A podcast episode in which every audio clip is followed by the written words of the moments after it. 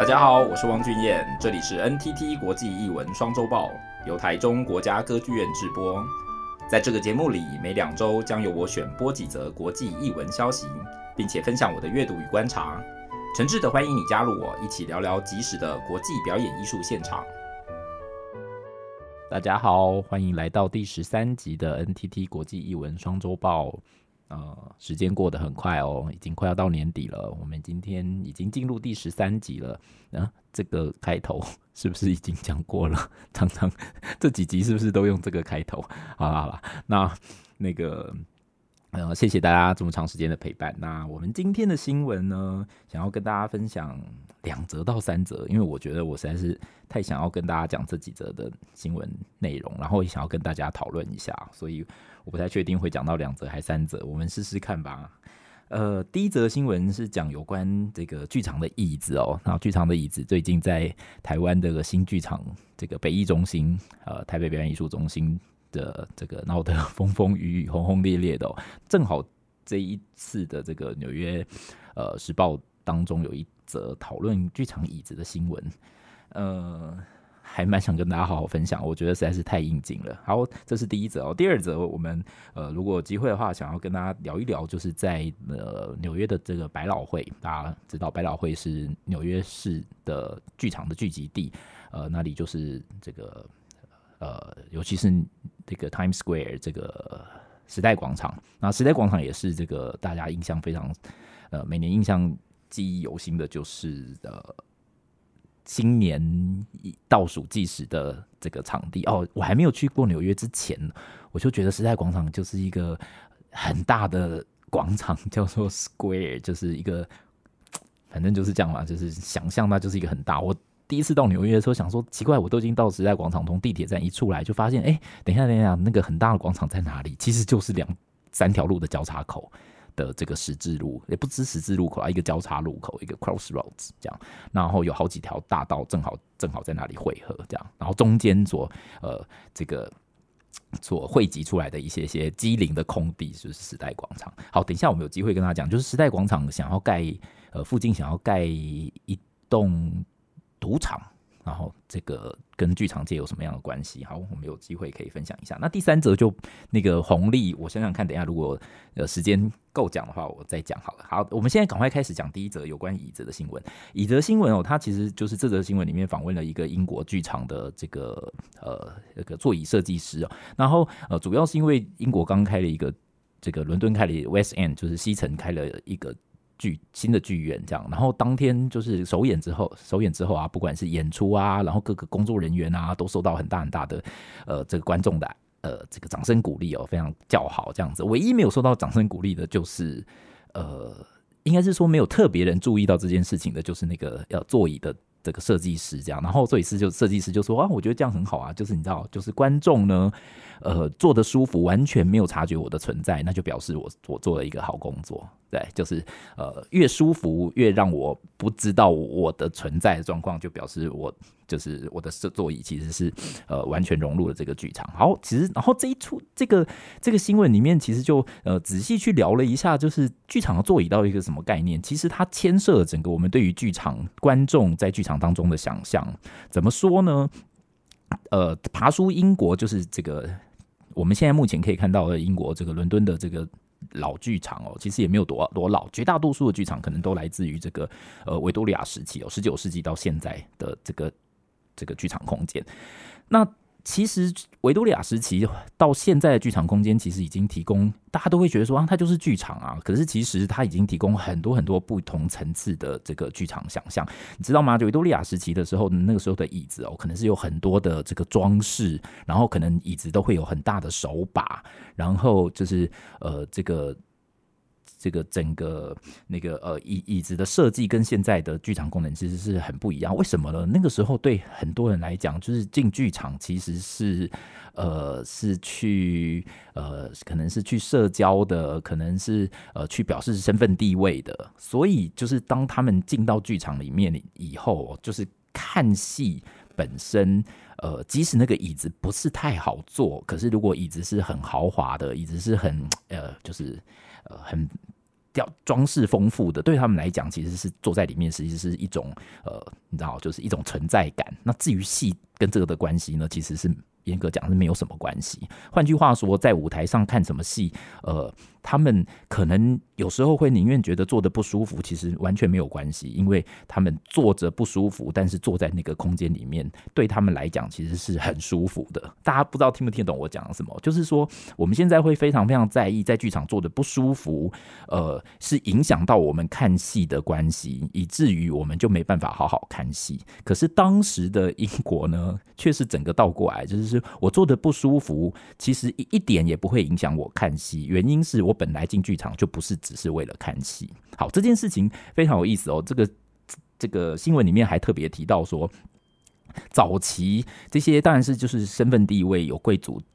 这个贵族的身份的人，或者是有钱的人才能够进更进剧场去享受这种特殊的待遇嘛。那中产阶级早期其实是呃。没有真的在剧场扮演扮演什么角色的，直到剧场扮演呃，他们好不容易被允许哦，或者是开始被欢迎进到剧场的时候呢，这个新闻里面讲到说，当初的椅子设计哦，前排其实都是给这种富丽堂皇的椅子啊，很舒服啊，然后有很大的把手啊，然后你可以坐在那边就是躺着。斜躺着可能都还蛮好的，这样。那后半段的剧场的椅子的设计呢，就是中产阶级这种坐得很直直挺挺的。然后他就说，多说的中产阶级进到剧场呢，呃，被假定他们也要认真的看戏，然后他们要好好好的呃这个呃阅读剧场上面的表演。所以剧场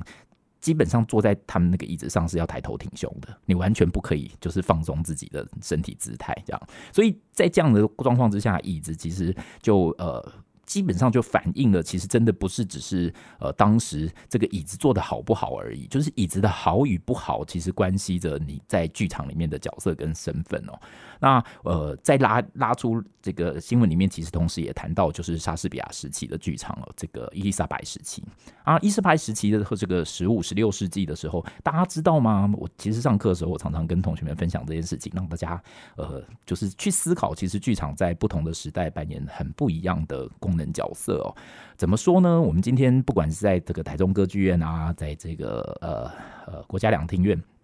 你们大家都可以想象，最贵的票大概就是你知道，就是接近舞台中间的这一块，大概就是四千块啊、五千块、六千块的这一票，就是呃乐池延伸过来的这个观众区。在莎士比亚的时期的剧场哦，如果大家有机会到伦敦，伦敦就是呃几年前他们重建的莎士比亚时期的剧场，就是 Globe 这个环球剧场。环球剧场，大家现在去环球剧场，你就会发现中间这一块是完全没有坐席的，中间这一块其实是站位，所有人站在中间。那那一块也是最便宜的票价，为什么呢？有钱人都跑去哪里坐呢？有钱人全部都跑去包厢里面坐了，而且可能就是二楼、三楼。你知道说二楼、三楼的包厢啊，不是视线很不好吗？可能舞台还是。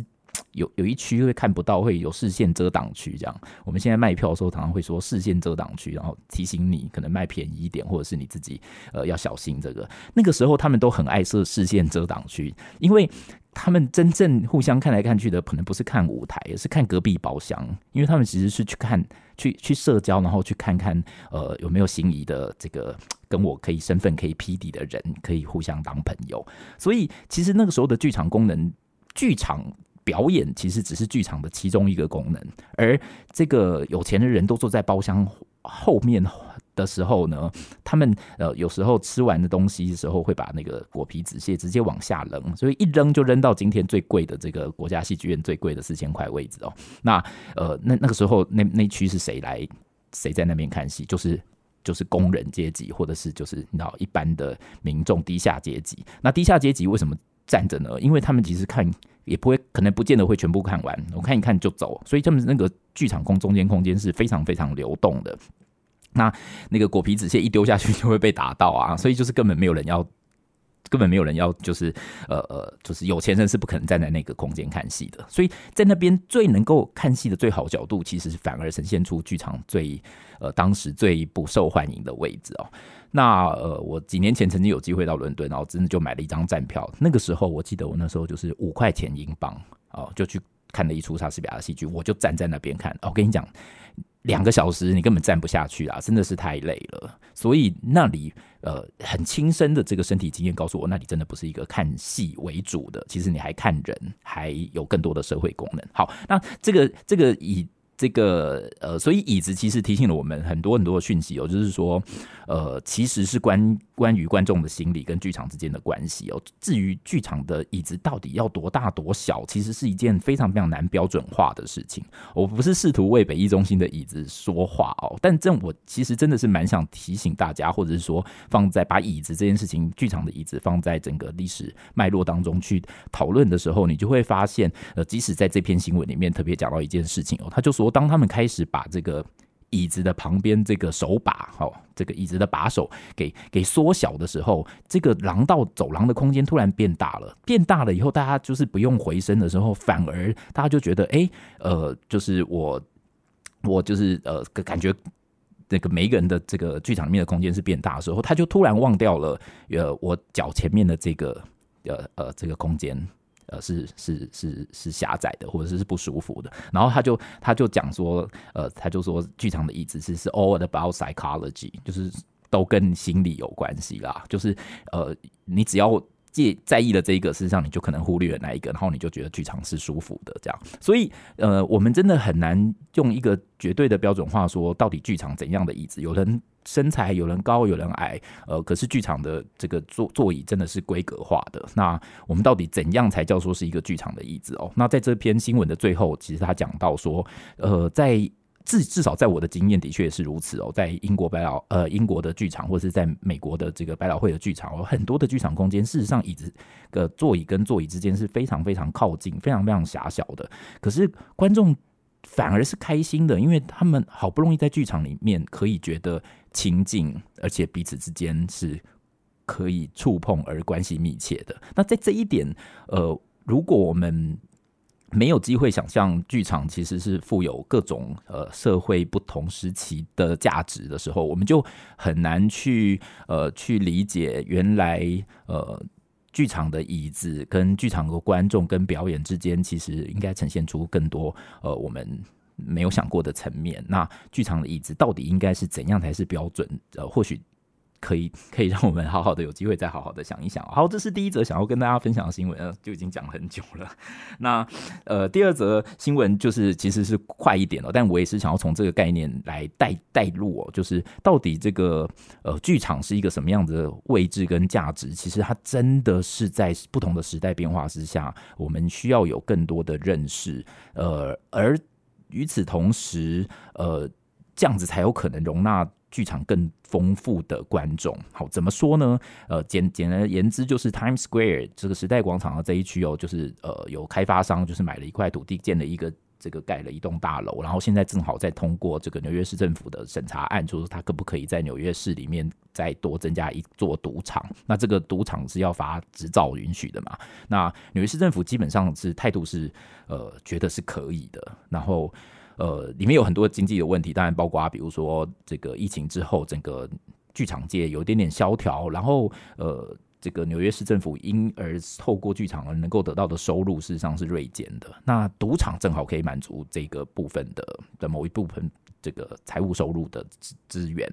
那当然，就是在这个 Times Square 这一区哦，里面这个剧场联盟就会出来说，那呃，我们 就是是这个需不需要在 Times Square 再来一个再来一个赌场？可是非常有意思的，我自己在这个新闻里面观察到的，倒不是我们。觉得非常理所当然的，常常把剧场跟赌场视为对立面，就是说哇，你知道剧场是我们是这个文艺的，我们是这个知识界，我们是艺术界，然后你们赌场，你们赌场就是你知道纯粹的娱乐界，或者是纯粹就是这个商业行为，好像就把它拉得很开。可是我也想要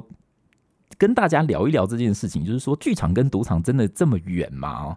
呃，先不要讲古代历史啦，其实嗯，如果大家有。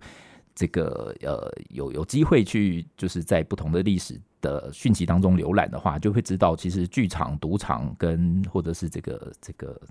妓院好了哈，就是色情场所，这几个其实都是人群聚集的地方。我很少看到，比如说剧场开在乡下，呃，赌场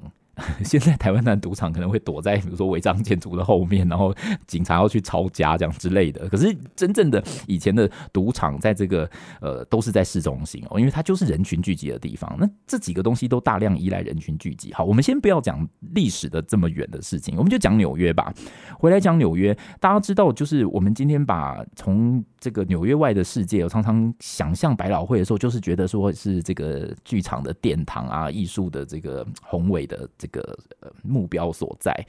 可是，其实对纽约市政府来讲，百老汇基本上就是一个赚观光客钱的地方。好，这个希望 希望大家爱好剧场文艺的人不要觉得我在。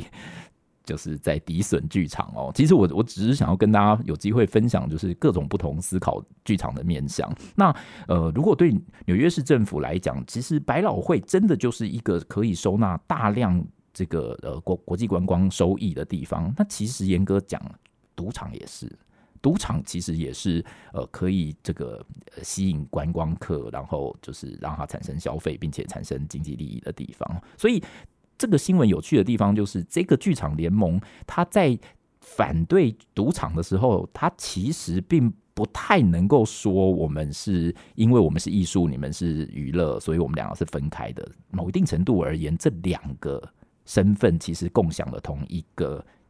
这个观众基础。或者是这个消费者基础，那他讲的是什么呢？他就说啊，你知道，就是这个 Times Square 这个，就像我刚刚讲的，就是这个空间很小啊，然后赌场会收引很多人啊，它里面还有这个 shopping mall 啊，还有这个呃 hotel 啊，所以其实就是我们没有办法在这个这么小的地方再容纳这么多的人啊。那你如果剧场观众散场的时候人又很多啊，这个空间就会变得很卡啊，诸诸如此类的。那当然，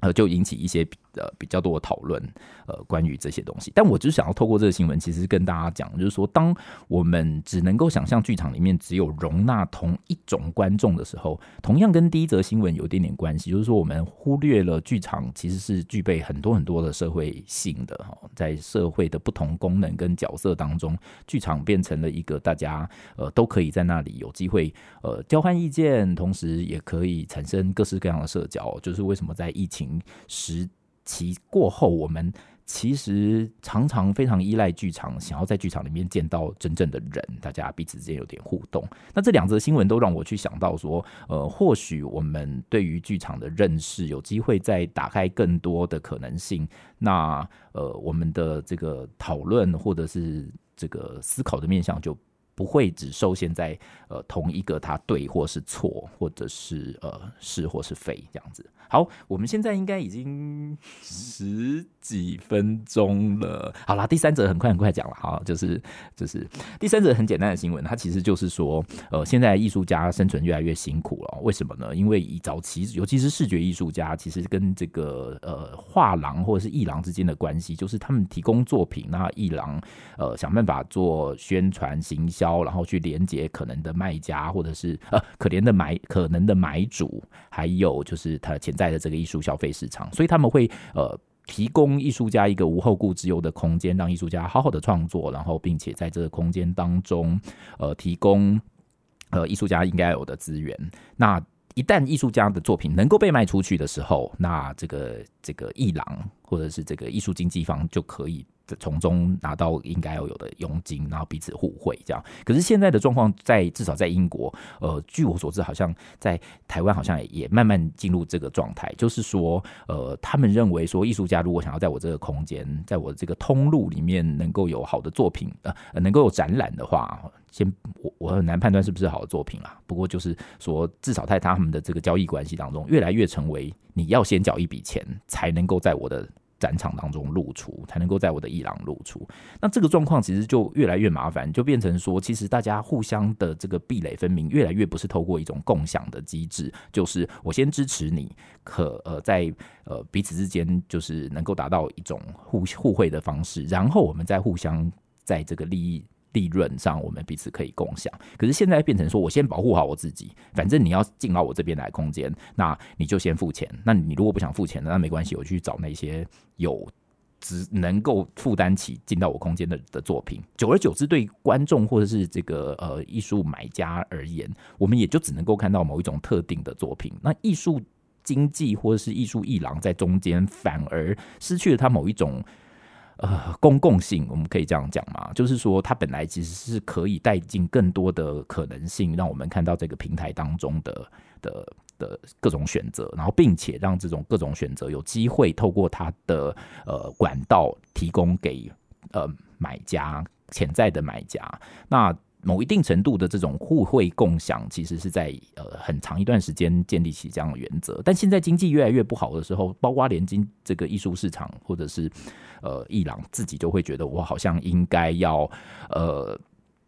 你知道，就是先保护好我自己的利益。到底这是不是好的方式呢？感觉好像你先维持了自己的营运经营，可是长期而言，正正是因为这种共享的概念的失去，而可能会造成呃各式各样的。呃呃，后遗症包括作品越来越单一，包括艺术家其实是越来越没有机会呃被呃一定程度的保障他的艺术展出的可能性的时候，他其实反而失去了创作的的这个这个空间。诸如此类的，我们怎么样去想想说，其实我我。在看这个新闻的时候，我马上想到过去从冷战哦，一九八几年到现在，呃，全世界其实某一定程度在这个所谓的自由化经济当中，呃，创造出了某一个共享的可能性，就是说我们彼此之间距离不要这么远。那呃，我可以让你进来我多一点，我也可以。过去你多一点，那我们彼此之间在呃不开不会一开始就区分你我的状况之下，我们建立起某一种可能对未来的愿景。但现在状况越来越不好，不管是随着战争，随着呃这个经济的这个紧，就是通膨，然后所有的这个经济。这个成长的的消衰退，大家就开始越来越觉得说，那我先照顾我自己就好。然后越开始觉得照顾我自己就好的时候，呃，整个边界就越来越清楚。这个边界越来越清楚的时候，看似好像保护了自己的利益，但到底对于整个彼此之间，呃，可以创造出更大的共享，是不是真的是一个呃呃一个一个可能的方向？我就会觉得比较。值得我们再去想一想了。好，呃，真的讲了很多吧？那好啦，就是呃，谢谢大家的陪伴，然后呃，很高兴可以跟大家分享这些我自己在所思所想的一些些心得。呃，我们下次见喽，大家拜拜。